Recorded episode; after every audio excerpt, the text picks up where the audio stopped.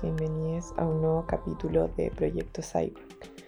Hablar de diseño, feminismo y géneros es hablar de un recorrido histórico que no es nuevo.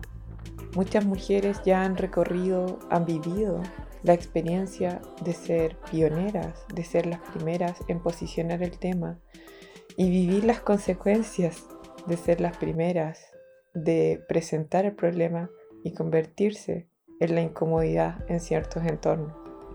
Si bien como ocurre normalmente, esto se da o se dio en el primer mundo o en los centros de conocimiento, conocer cómo llegó al sur del mundo o Latinoamérica y quiénes fueron las primeras mujeres es un paradigma fascinante por decirlo menos. Y hoy tenemos el privilegio de contar con una de esas mujeres. Hoy nos acompaña en Proyecto Cyborg Marina Garone, diseñadora de la comunicación gráfica de la Universidad Autónoma Metropolitana, maestra del diseño industrial en el área de la teoría e historia de la Facultad de Arquitectura de la UNAM y doctora en historia del arte por la Facultad de Filosofía de Letras de la UNAM. Ella fue una de estas pioneras. Conozcamos su historia. Yo no camelo perfume de Nina Ricci, sin más del libro de la Silvia Federici.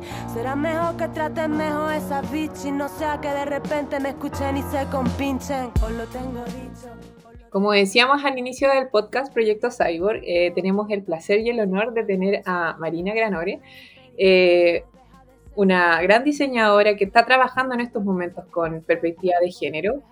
Y, y la conocí porque a mí me llegó una mesa donde ella estuvo, una exposición que me volvió la cabeza y compartir esta experiencia son igual de valiosas como las otras invitadas que hemos tenido para entender desde dónde estamos haciendo diseño, cuáles son los puntos en común que tenemos y también las dificultades a las que nos encontramos cuando nosotros queremos cambiar de perspectiva y la forma de hacer las cosas. Entonces, muy bienvenida, muchas gracias por aceptar la invitación.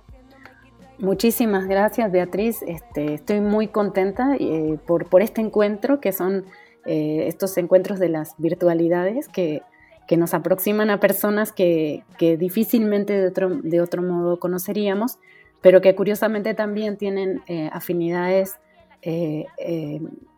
conceptuales en términos amplios y a veces también increíbles coincidencias vivenciales, ¿no? Eh, tratando de acercarme un poco a lo que, a lo que me, planteas o, me preguntas, eh, pues yo creo que mm, la, perspectiva de género no es una cosa que necesariamente uno busca de manera deliberada, sino que una serie de condiciones o consideraciones vitales hacen que uno vaya encontrando una afinidad sobre algunas modalidades para el ejercicio de la práctica profesional en concreto, en este caso del diseño. Como bien dijiste, yo soy diseñadora de formación, yo soy eh, egresada de la Universidad Autónoma Metropolitana de la Ciudad de México, em, soy argentina de nacimiento, llegué a México a los 18 años, académicamente soy mexicana, digamos, mi formación completa de, licenciatura, maestría y doctorado ha sido en México. Y desde, desde la carrera eh, empecé a, percibir una serie de, cuestiones, digamos, que me, inquietaban, eh, concretamente la prácticamente ausencia en las narrativas de, los contenidos teóricos e históricos de la mujer en tanto productora de los conocimientos, de generadora de reflexiones, ¿no? O sea, de lo que leíamos, el 99% eran autores eh, hombres. Eso ya mm, plantea, tanto a estudiantes mujeres como hombres, un sesgo en, las miradas, ¿no? Em, digamos, bajo el parámetro de que hay conocimientos universales, eh, pues sí es una universalidad que invisibiliza al 50% de esa universalidad, ¿no? Eso fue todavía más enfático en los estudios de maestría. Eh, yo, salí, bueno, empecé, empecé a trabajar en, en, el campo profesional, en el diseño gráfico, editorial de manera particular y tipográfico. Son las dos áreas en las que me he desenvuelto como diseñadora. Trabajé de manera, siempre de manera autónoma como freelance durante 12 años.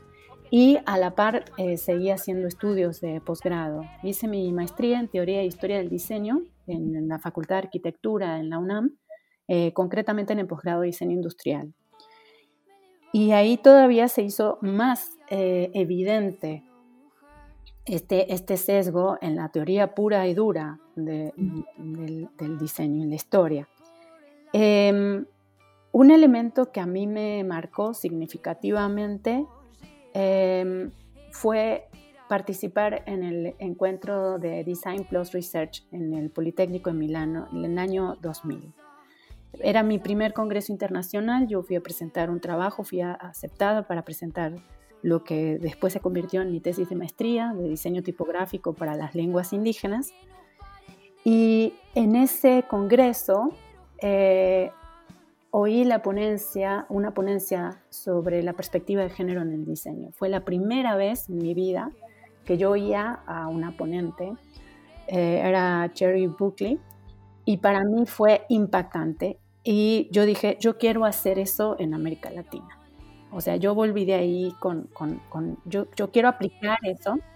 ¿En qué año fue? Porque ella es una de las en los 80 ya estaba escribiendo sobre esto. En el año 2000, sí, pero no había bajado a América Latina. Cuando ah, yo regreso, había hecho una estancia en la Escuela de Diseño de Basilea en Suiza para hacer una parte de mis eh, eh, prácticas de maestría en diseño tipográfico y no había nada. Eh, propuse en el año 2001 hacer la primera mesa de diseño y género que se hizo en México dentro del posgrado de diseño industrial. Yo la propuse, la organicé, fuimos cuatro ponentes Em, y fue, en cada uno de esos momentos fue muy impactante ver la mezcla de resistencia y de sorpresa de parte de los colegas, sobre todo varones. No te decían que no, pero eh, sí había mucho de lenguaje no verbal, ¿no?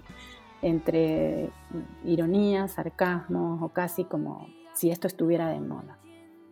Estoy hablando del año 2001 y fue la primera vez que ese tema se tocó a nivel posgrado en México. Posteriormente a eso, em, me puse de manera más enfática a rastrear y estudiar la presencia de las mujeres en el mundo del libro y la edición, sobre todo del periodo colonial.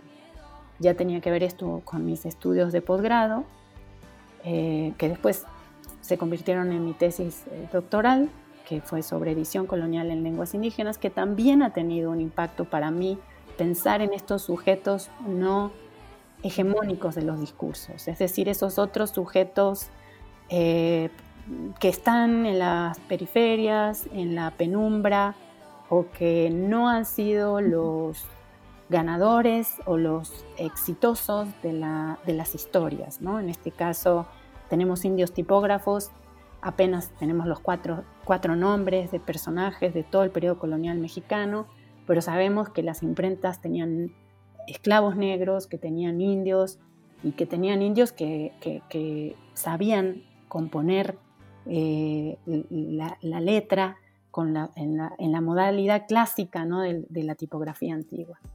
Entonces, perdón que parece que me salgo, pero no me salgo, porque finalmente una de las cosas que aspira la perspectiva de género es justamente a visibilizar eso que tenemos tan naturalizado pero que en realidad no conocemos. Eso, son esos otros, esas otras, esas diversidades. Y, esas, y tenemos un montón de otros a lo largo de la historia. Eh, los niños durante mucho tiempo fueron otros, ¿no? Ahora los niños pues son una categoría eh, de estudio y de análisis, pero la infancia como tal no, no siempre tuvo ese, ese papel, no como, como, inclusive como, como fuerza de trabajo. ¿no? Eh, entonces así se, se, fueron desencadenando una serie de, proyectos, concretamente a la hora de estar buscando en la historiografía lo que se escribía sobre mujeres impresoras, la manera en cómo se la cita en estudios clásicos, inclusive del gran bibliógrafo chileno José Toribio Medina, que es un referente, eh, digamos, de finales del siglo XIX, principios del XX, que tiene las obras de la imprenta en México, la imprenta en La Habana, la imprenta en Lima, en fin, en infinidad de lugares, muchas veces al referirse a las mujeres, eh, las considera eh, pues que son eh, viudas, que solo por la condición de viudez están al frente de las imprentas, en muchos casos no da sus nombres y sus apellidos, y muchas veces pone en duda su capacidad comercial, su habilidad eh, financiera o su eh, posibilidad de conocer el negocio. ¿no? Entonces siempre esta perspectiva de mm, minusvalorar la presencia o el rol de una mujer o vincularla de manera directa eh, con, con, un marido ausente.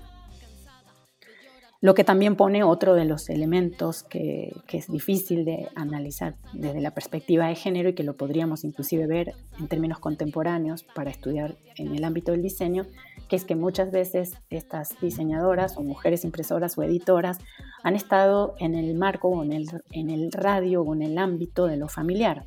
Entonces muchas veces esa perspectiva de género también está tamizada por una, por, por, una historia de la familia o una historia de las relaciones afectivas o, interpersonales. Que eso, desde el punto de vista conceptual o teórico, parece no tener eh, un igual rango de, de, algo científico o algo este, importante, pero en realidad es parte de lo que hace a, las a la, perspectiva de género. Es una de las cosas que hace. Esa, este, se fue dando un rosario de, de, temas o de proyectos cuando yo tuve ya una, una, ponencia sobre mujeres impresoras en el periodo colonial, la presenté en el Congreso Latinoamericano de Tipografía. Y también ahí fue como la sorpresa. Entonces, cada vez que yo me aproximaba con productos concretos, con con temas concretos, una mesa, una ponencia, un libro, un capítulo, un artículo, em, encontraba una suerte de sorpresa y de, algo grato para muchas personas y para otros era una incomodidad y cuestionamientos. Desde el punto de vista, por ejemplo, de los métodos históricos, que yo a lo que me dedico ahora es hacer historia del libro y del diseño, o sea, yo viré de mi práctica como diseñadora cuando entré al doctorado, la solicitud era de, dedicación exclusiva a los estudios de doctorado para, porque tuve una beca y era la condición. Eh, entonces en ese momento yo dejé de eh, hacer práctica, la práctica clásica del diseño de mm, producir cosas materialmente. Ahora produzco artículos, capítulos y libros y, y doy clases, ¿no? que es otro tipo de producción. Eh, y en, ese momento me di cuenta que el nivel de argumentación que se nos pide, o de justificación, porque en realidad es casi como validación de la presencia e inclusive de las opiniones, cada vez fue en aumento. Y de manera complementaria yo veía que no había transformaciones reales en la academia, ni para incluir en el currículo los problemas, digamos, cuando menos de visibilizarlos. Es decir, por qué en las historias del diseño seguimos teniendo esa gran ausencia de nombres femeninos. no se trata de una cuestión solo de cuotas o de cuantitativamente, sino que los modos de producción que se han considerado paradigmáticos en los diseños, no solamente el gráfico, es un modo de producción que prioriza un esquema de valores que no es eminentemente femenino. Lo que no quiere decir que sea mejor que el esquema de valores del feminismo.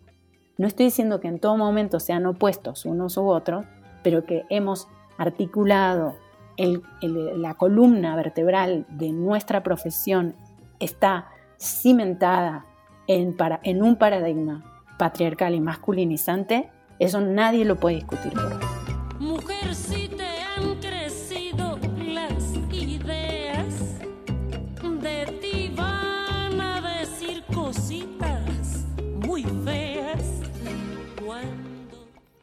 La otra vez estaba leyendo a Sara Ahmed y en un libro que se llama em, Mi vida feminista.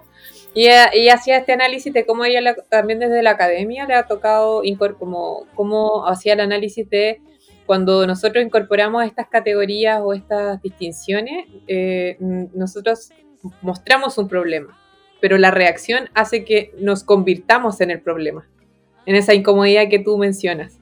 Entonces, es, cierto, como que nosotros estamos como deconstruyendo un problema, analizando de otra perspectiva, pero finalmente como que se personaliza y nos transformamos nosotras en el problema porque somos las que causamos esta incomodidad, como dices tú. Absolutamente. Te voy a contar una cosa respecto de la cuestión autorreferencial que me pasó este año. al filo de la pandemia, antes de que se cerraran muchas puertas, yo estaba, eh, de hecho, el el 6 de, febrero, eh, perdón, de 6 de marzo, estaba yo eh, dando una conferencia en Oxford University. Eh, y era sobre historia del libro, sobre panoramas contemporáneos, la historiografía contemporánea, ultra contemporánea de historia del libro. al final de esa, estaba hablando de grupos de investigación, de publicaciones, de núcleos de estudio a nivel de, con perspectiva regional, eh, que hay muchos afortunadamente y en los que estoy muy orgullosa de decir que yo participo de manera muy activa en varios de ellos. Entonces, hacía el recuento de qué grupos eran, dónde estaban y quiénes los lideraban, lideraban y me, me, mencioné en varios de esos casos. Y uno de los, eh, de las personas un historiador bastante prominente de, la platea, del auditorio, eh, muy molesto, me dijo que si no me parecía antiético estarme autocitando en esa perspectiva. Y para mí fue un, shock. Eh, yo no estaba preparada para una pregunta de esa naturaleza. Y esto lo traigo a colación con lo que estás diciendo. Digo, yo no estaba inventando que soy co-coordinadora junto con mi colega de Brasil, Anauch, de la Red Latinoamericana de Cultura Gráfica, que tiene hoy más de 350 miembros, que tiene libros publicados, que tiene censos y bibliografías. O sea, estoy dando un estado de la cuestión y para ser políticamente correcto, esa persona consideraba que yo me tenía que excluir. Entonces, regresando al punto de esta conversación, si la mujer para ser un sujeto científicamente habilitado tiene que salirse de la ecuación, tenemos un problema. ¿No? Y te lo digo porque me quedé pensando que nuestra única estrategia, nuestra única arma es la, la inteligencia, la retórica, la discursiva, para desarmar lo que durante tanto tiempo se ha considerado que es una incomodidad. Las mujeres no pueden ser una incomodidad nunca. Son la maravilla, son la vida, son la creación, ¿no? Junto con los hombres muchas veces, pero también a pesar de los hombres muchas veces. Y es eso lo que hay que todo el tiempo tener presente, porque es una guerra de baja intensidad. No estoy planteando acá la guerra de hombres contra mujeres, estoy planteando que en muchos espacios eh, las violencias que pasamos, como esa, que te estoy, no te estoy hablando de cualquier universidad. Yo me quedé helada de que eso me pasara en Oxford. Lo cual también me permitió desacralizar algunas cosas. Fue una, una gira en Cambridge, Oxford y la Universidad de Londres. Y fue una experiencia muy interesante, mientras me tocó ver también que la gente se abarrotaba en los supermercados para comprar papel higiénico. Entonces, no, en serio, yo estaba ahí, o sea, volví, pero en la línea, o sea, apenas y me salvé de no quedarme meses allá. Pero eh, lo traigo a colación para mostrar cuándo esta vive esta autorreferencialidad, que a veces puede ser en términos genéricos, como estamos hablando, de, general y de género femenino, incomoda. Porque parece que estamos violentando estos paradigmas de la neutralidad, que por cierto han calado muy fuerte en la historiografía del diseño como tal, que son muy buenos para ver con nitidez algunas cosas, pero que no sirven para responder todo y para entender todo lo que implica el diseño, sobre todo en su relación con la sociedad, cómo, cómo el diseño intersecta o modela una serie de cuestiones sociales. Ahora que han encontrado en Marte uranio en Irán, la cosa se está poniendo interesante, pero yo no... Marina, eh, entendiendo como, como este devenir que has tenido incorporando esta perspectiva, haciéndola parte de tu producción de conocimiento, eh, ¿cuál es tu diagnóstico? Yo sé que ahora estás desde otro frente igual, eh, mucho más académico, etcétera. Pero ¿cómo, cómo, cómo has percibido el desarrollo de esta perspectiva dentro de, la disciplina del diseño? Y esto tanto como académico como también en, el, en lo proyectual, en el hacer. Siempre se hace esa diferencia, pero para mí ambas están en diálogo constante.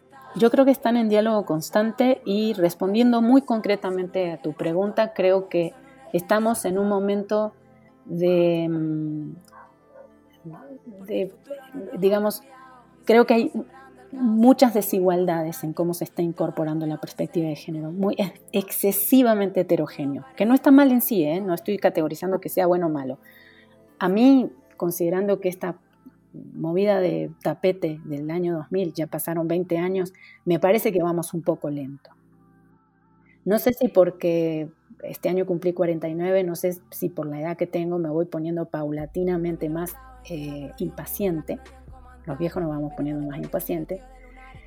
Y me queda claro que las nuevas generaciones tienen eh, eh, agendas muy potentes, muy activas, que no sé qué tanto dialogan con las generaciones anteriores, eso también lo tengo que decir como una autocrítica al movimiento feminista en el ámbito del diseño y de los diseños y de la academia, ni se diga, yo creo que ahí, que ahí tenemos algo muy fuerte que revisar, porque yo mm, con mucho respeto me atrevería a decir que a veces hay matricidios dentro de las mismas ramas feministas y eso está mal.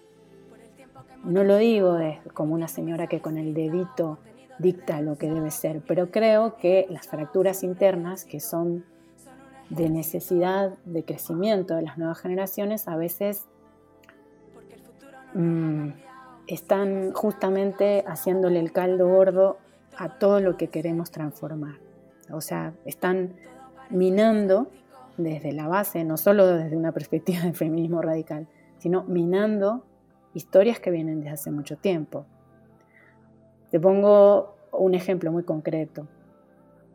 Eh, mm, desde el 2004 al 2008 llevé adelante el proyecto Biográficas, fue un portal de Internet que ya no está disponible, biográficas, eh, eh, biografías de diseñadoras gráficas latinoamericanas de varios países. Era un proyecto colectivo que tuvo representantes por distintos países, o sea, mi perspectiva regional, que también es una perspectiva relacional, no es de, de hace 15 minutos, ya digamos, quizá por una cuestión de, de tener en mi ADN lo migrante, lo, lo, transterrado es que uno trata de religarse ¿no? y de vincularse todo el tiempo. Y sale el proyecto y, crece al ritmo que se puede, participaron eh, personas de muchos países y eh, más o menos pronto surge un proyecto bastante similar, no recuerdo si en Chile o en otro lado. Entonces yo me planteo en ese tipo de situaciones qué necesidad hay de generar proyectos eh, muy parecidos eh, en estructura, en concepto eh, y, muy próximos en tiempo, en lugar de sumarnos a algo que ya está. Yo creo que eso, que no es privativo de las mujeres, que le pasa a las, personas, que, que tiene un componente narcisista y egoísta muy potente, es algo que el movimiento feminista necesita revisar por lo que respecta al vínculo transgeneracional del movimiento. Muchas, yo veo que muchas eh, chicas ahora que están muy activas no tienen ni idea de lo que estuvimos haciendo hace 20 años. Y no me considero una abuela. Y probablemente yo, en mi ignorancia, he cometido esos mismos errores. Pero por eso mi eje vertebral es la historia porque me da pavor de estar cometiendo esa invisibilización de mis predecesoras. Me parece que es una no es una cuestión evolutiva y progresiva y digamos de, renacimiento o de reconversión, es de negación. Y eso es justamente una de las cosas por las que lucha el feminismo, por la visibilización. Entonces no podemos cometer eso mismo nosotras. Eso no, no me parece que vaya por ese sendero. Ahora, el, el campo está muy segmentado y es muy desigual el crecimiento. Y creo que todavía seguimos a nivel de gestas un poco eh, individuales. Este, pongo por caso, estamos eh, constituyendo, tiene apenas un año, en febrero se formó de este año, la Asociación Mexicana de Tipografía, en la cual la presencia masculina es abrumadora, somos solo dos socias y el resto son eh, hombres hasta ahora. Acabamos de tener en noviembre una mesa justamente sobre el papel de la mujer en el mundo del libro y la tipografía. Eh, y bueno, pensamos eh, generar otras mesas eh, a lo largo del tiempo. Vamos a ir, este, esto se puede ver en, en las redes sociales de la misma Asociación Mexicana de Tipografía. Y eso cumple un espacio, mm, cumple una función muy concreta que es de comunicar experiencias en lo individual, generar estos, estas afinidades a nivel de experiencias o vivenciales. Pero yo no sé qué tanto luego de eso queda o cómo eso baja a la, academia en términos prácticos. Porque las bibliografías sobre el tema siguen estando ausentes. Porque las discusiones serias sobre las violencias discursivas o pragmáticas hacia las mujeres en la academia o fuera de la academia, en el campo del diseño, siguen sin atacarse. Entonces, yo no, yo no tengo la, la bola de cristal ni la solución de cómo vamos a resolver esto, pero yo puedo decir que tengo 20 años con el tema de diseño y género como una de mis líneas de trabajo y yo no he visto realmente una transformación en eso. Que hay un poco más de información, documentación secundaria, por documentación me, refiero a algunos capítulos o artículos o algunas tesis. Eso, si lo pusiéramos en otro plano, sería como si ahora pensáramos que hay una transformación hacia nuestras comunidades originarias porque hay algunas tesis más o papers más sobre el tema. Yo creo que todavía no ha calado.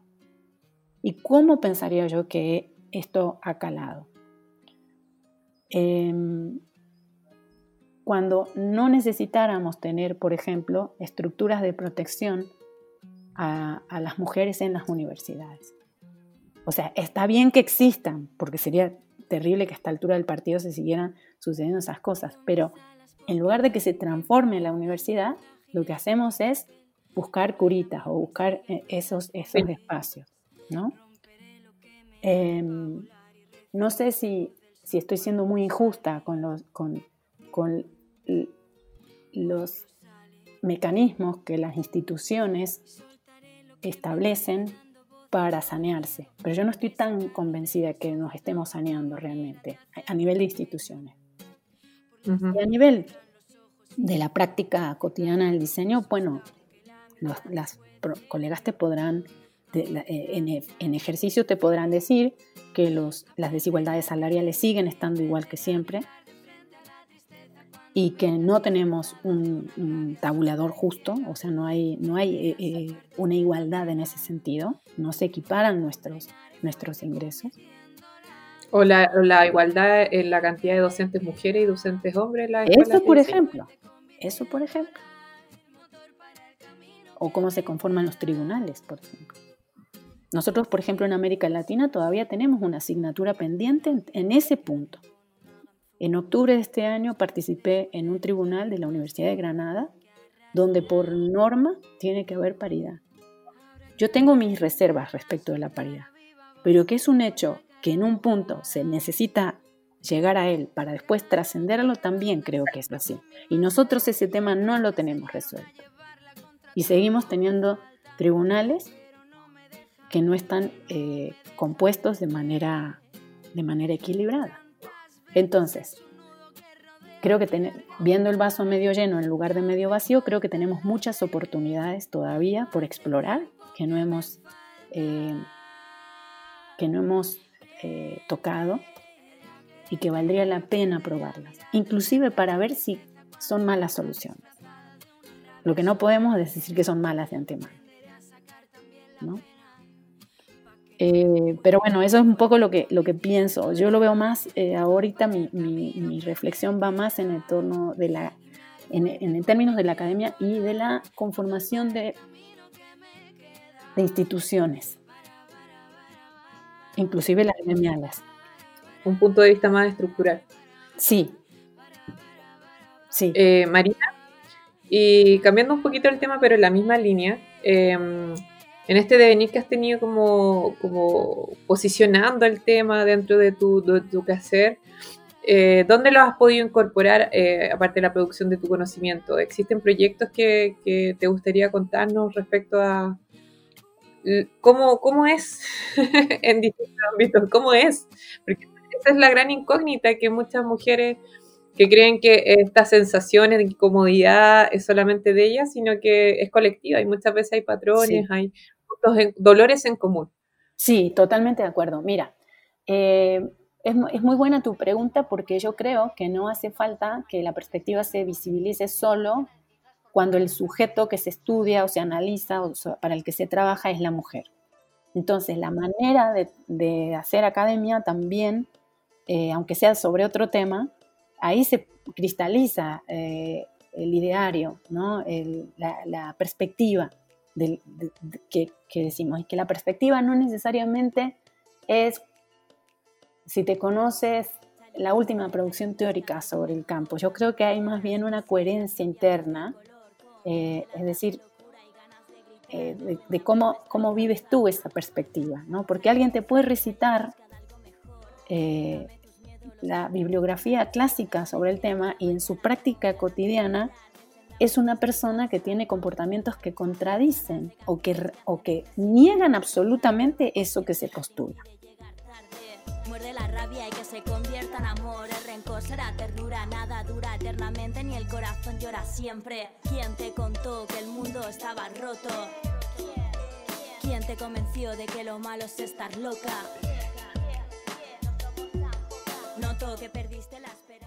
Em, ahora, una parte tiene que ver justo con eh, estudiar o tratar de entender a esos personajes.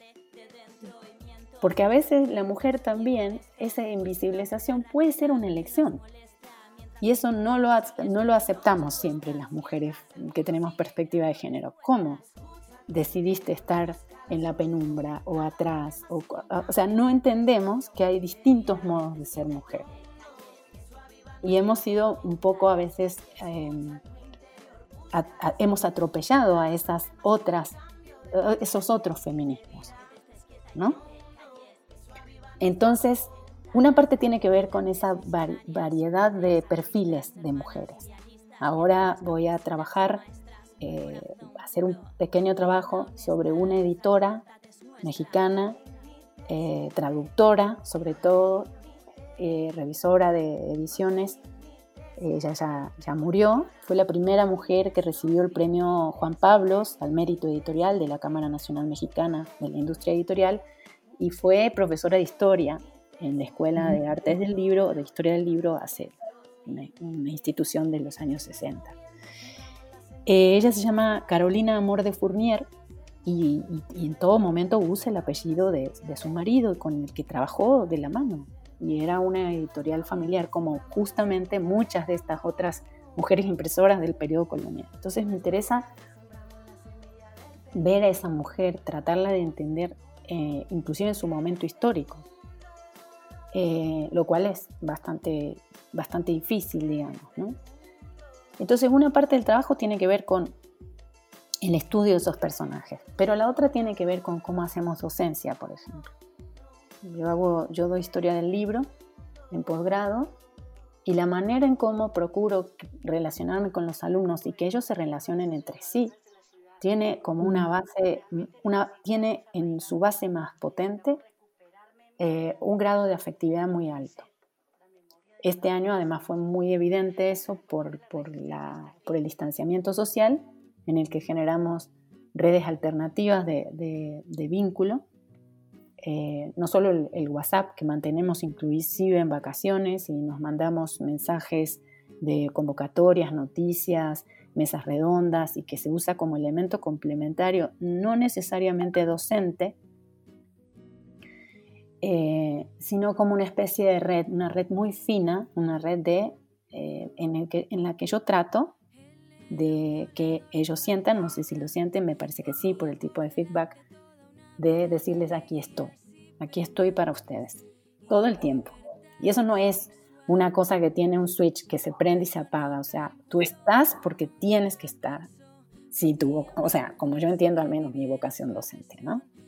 no es, ya te di la nota, ya te vas, tú, o sea, no, o sea, esas personas, con esas personas se compartió un, momento de la vida de uno, puede ser más o menos significativo, pero como diría Freire, uno tiene que hacer que la enseñanza y la educación y el conocimiento sea un aprendizaje significativo. Es, es una responsabilidad del individuo, pero que también está vehiculizada por el espacio que, se genera en el, en el aula, aunque sean virtuales las aulas. Y la forma también en que trato de que se relacionen entre ellos, a pesar de que muchas veces son muy diversos estos estudiantes. Este año con, con, la pandemia les propuse hacer una actividad que no tenía ningún impacto en la calificación ni nada y que era de participación voluntaria y al cual invité también a alumnos y exalumnos, tutelos y extutelos que se llamó Lecturas Vitales, que cada uno escogiera un texto que fuera un texto que anímicamente les, les gustara y que preferentemente los animara a estar bien anímicamente y algo que ellos quisieran compartir o regalar a otros, un texto corto que se videograbaran. E hicimos esta, esta especie de collage de videolecturas que eh, está actualmente incorporado al repositorio institucional del Gobierno de México, que se llama Memórica, el gobierno, es como si fuera memoria chilena. El proyecto causó mucho eh, impacto porque fue un proyecto, digamos, de un tejido, de una red afectiva, eh, totalmente voluntario, es como una especie de, sí, de, de, red que nos, nos sostuvo en este, en este momento tan, tan delicado. Entonces, lo que quiero dar como ejemplo es que a veces esa perspectiva se materializa cuando el objeto de estudio es una mujer, pero también en la manera en la que procuramos eh, vincularnos con los otros, ¿no? Y la manera en que trabajamos con, colegas. Yo, eh, a mí me gusta trabajar en grupos grandes. Eh, coordino un seminario, el Seminario Interdisciplinario de Bibliología. Somos más de 20 personas pero también participo en la red latinoamericana de cultura gráfica y en ese sentido a mí me gusta trabajar con eh, comunidades amplias y ver esta variedad de registros afectivos, ¿no? Entonces, em, e, es un poco lo que he podido hacer yo. Y también, mm, digamos, monitorearme permanentemente en cómo me voy sintiendo dependiendo de con quién trabajo, ¿no? Como ver eh, que hay cosas que no me gustan y que prefiero no estimularlas o no alentarlas eh, y, tratar de, en la medida de lo posible ser muy clara en esas cosas que no me, que no me gustan, ¿no? Para no generar eh, pues simulaciones. Eso es lo que te podría decir un poco. No sé si respondí muy claramente, creo que no, a tu pregunta, pero es por ahí donde como creo que lo, lo puedo manifestar madre de todos los pecados. Y ya para poder ir cerrando esta interesante conversación y, igual esta dura realidad desde tu experiencia, tu devenir, eh, ¿qué, ¿qué directrices, consejos nos podrías dar para poder todas las mujeres que se están cuestionando esto que tú te cuestionaste hace 20 años y nos estamos dando cuenta ahora, eh, para poder eh, incorporar esto en tu quehacer? Bueno, eh, creo retomaría lo último que dije. Una, creo que es muy importante tener una actitud vigilante, vigilante con uno mismo. O sea, de, una hiperconciencia y una eh, importante mm, responsabilidad sobre cómo nos comunicamos y nos relacionamos con los demás. O sea, a veces el movimiento feminista se apoya demasiado en el movimiento, en el, en el grupo. A mí me importa mucho esa dinámica relacional pero a veces sin un trabajo muy profundo desde, desde cómo se siente uno, de los deseos reales de uno, inclusive de los demonios de uno, ¿no? Eh, cuáles son esas insatisfacciones, cuáles son esos dolores, porque muchas veces em, una de las cosas que más se ha criticado el movimiento desde quien piensa opuesto es mm. que tenemos una actitud muy revanchista. Y quizá es por la manera en cómo expresamos nuestra incomodidad o nuestra insatisfacción. Yo no creo que tengamos una actitud revanchista o de, ya no es quema de brujas, sino quema de brujos, pero lo que sí creo es que necesitamos una actitud vigilante hacia nuestra emocionalidad. Y eso no siempre lo tenemos tan consciente. Tampoco tenemos bien trabajado, por ejemplo, el tema de la competencia entre las mujeres y de las mujeres con los hombres. Entonces yo lo que me atrevo a pensar que es donde más tenemos que enfatizar es a un trabajo, digamos, psicoanalítico, muy profundo, desde donde uno parte. Porque si vamos a usar los postulados del movimiento para hacer justicia, no por mano propia, pero sí, eh, digamos, en nombre de un colectivo, pues necesitamos ver en qué momentos no hemos sido justas, cada una de nosotras. Y vamos a encontrar muchos ejemplos. Y esto no está eh, para debilitar para nada las demandas. Lo que estamos diciendo es real. Necesitamos que haya más espacios para las mujeres en la academia, que se lea más lo que escribimos, que no se nos evalúe con eh, un nivel de severidad tan brutal. O sea, cosas que todas hemos pasado de, que se suponga sobre nuestra vida privada, nuestra orientación sexual o nuestras formas de vincularnos con, con el sexo opuesto o con nuestras compañeras. O sea, que se pongan en duda cuestiones de nuestra privacidad para debilitar nuestra voz, para poner en duda ese tipo de, de situaciones. Muchas compañeras lo han pasado. Y me parece que eso tiene que terminar. Pero eso también lo han hecho de compañeras a compañeras.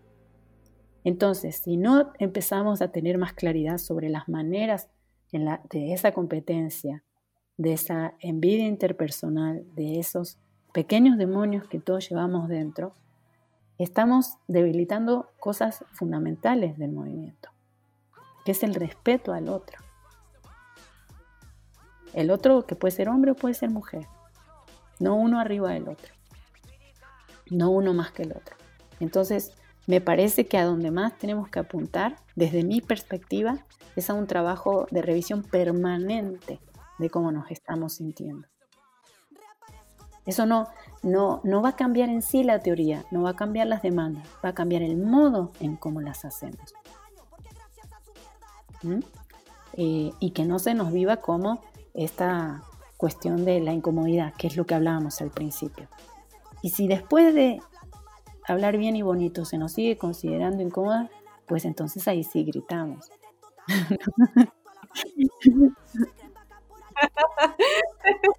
es que sí, es que está pasando eso también, que estamos generando el efecto contrario al que estamos buscando.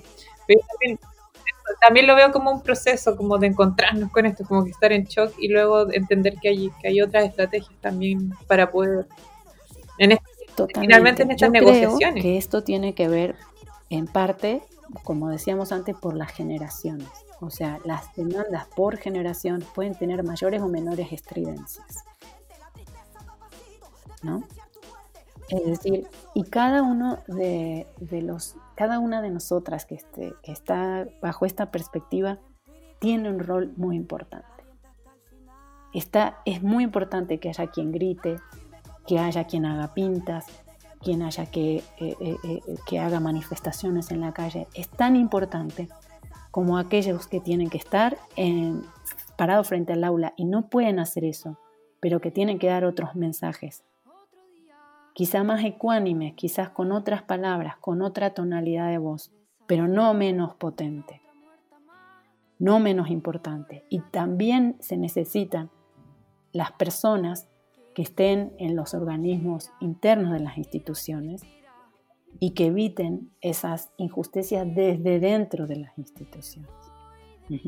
O sea, hay muchos espacios de, sinapsis para esta transformación a distintos niveles. Entonces no hay unos más eh, válidos o vitales que otros. Y hay situaciones en las que no puede ser eh, mesurado o lento ni nada en situaciones de violencia extrema, no, no, no cabe fácilmente esta, esta parsimonia o esta tranquilidad en la que hablo. Y no digo inamovilidad, inamovilidad, digo tranquilidad o mesurar el diálogo. Yo creo que nos queda la inteligencia, la inteligencia ancestral, además. No es una inteligencia de cada uno, es una inteligencia de las mujeres, como yo lo veo. No sé. Pues sí. Eh, Marina, eh, podría seguir hablando contigo horas y horas. Spotify no nos va a dejar subir el capítulo, pero ¿dónde te podemos encontrar? ¿Dónde podemos encontrar tu trabajo? Quienes quieran conocer tu trabajo, ¿dónde te pueden encontrar? Bueno, quien me quiera encontrar me puede escribir uh, correos, este, mis correos institucionales es mgarone unam.mx. Eh, tengo mm, muchos de mis trabajos están subidos a academia.edu de este tema y de los demás temas que trabajo, de mis este, libros y de mis investigaciones. También eh, pueden consultar algunos otros proyectos como eh, Cultura Editorial en México, Historias Sonoras, que es un proyecto que justamente nació en pandemia, que es una historia sonora de, la edición mexicana, eh, que es un proyecto macro colectivo, participan muchísimas personas y estamos, las cápsulas se pueden oír en Spotify y en Apple Podcast. Nos dieron este año el reconocimiento de la Cámara Mexicana de la Industria Editorial, la, la, distinción a la iniciativa editorial del año. La verdad estamos muy, muy contentos porque se hizo con tres computadoras. Gracias. Fueron tres computadoras. De esos proyectos, entonces que haya existimiento de, es por fin un, una luz en el camino de tanto esfuerzo. Pues sí, la verdad, este, digo, fue cero recurso financiero y, más, más, todavía. Bueno, más, todavía. Sí, no, la verdad, este, fue una cosa totalmente altruista y, la verdad estamos súper felices. Y vamos, ahí pueden encontrar también parte de los trabajos. También los invito calurosamente a participar, a sumarse como miembros, es gratuito completamente, a la Red Latinoamericana de Cultura Gráfica. Tenemos la página eh, eh, de internet, lo buscan así como red, es tenemos varios proyectos ahí colectivos en, un sentido muy amplio de cultura gráfica que obviamente engloba el diseño gráfico también. Y yo estoy a las, a las órdenes ¿no? de, los, de las compañeras, de los compañeros que, quieran eh, pues sumarse a esto, no con la intención de dictarles cátedra o decir cómo se tienen que hacer las cosas. Eh, sino que se animen a pensar que podemos hacer eh, de muchas maneras un mundo mejor. Hay quien lo ve desde proyectos este, colaborativos eh, con orientación social, eh, hay quienes ven comunidades, en comunidades originarias, hay quienes están trabajando con, con grupos marginales de, de, distintos tipos. en todos esos espacios hay mujeres, en todos. Entonces creo que es, es, una, es una cosa que vertebra muchos de, los, de lo que puede hacer el, el diseño y de lo que se puede hacer a nivel social. Si hablamos de sociedad, hablamos de mujeres. Entonces yo diría que por donde quisieran entrarle, de alguna manera se tienen que empapar un poquito de qué es lo que pensamos y qué es lo que nos ha estado pasando por miles de años.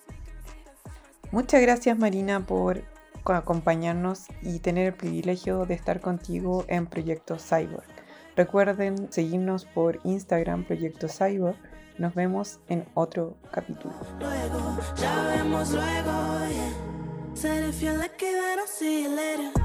La música de este capítulo estuvo acompañada por La Otra de España, Vicu Villanueva de Argentina, Rebeca Lane Guatemala, Emi Rap de España, Mora Navarro de Argentina, Gata Katana de España, Amparo Ochoa de Costa Rica, Usayon de España, Cali Uchi de Colombia, Ana Prada de Uruguay y Flor de Rap de Chile.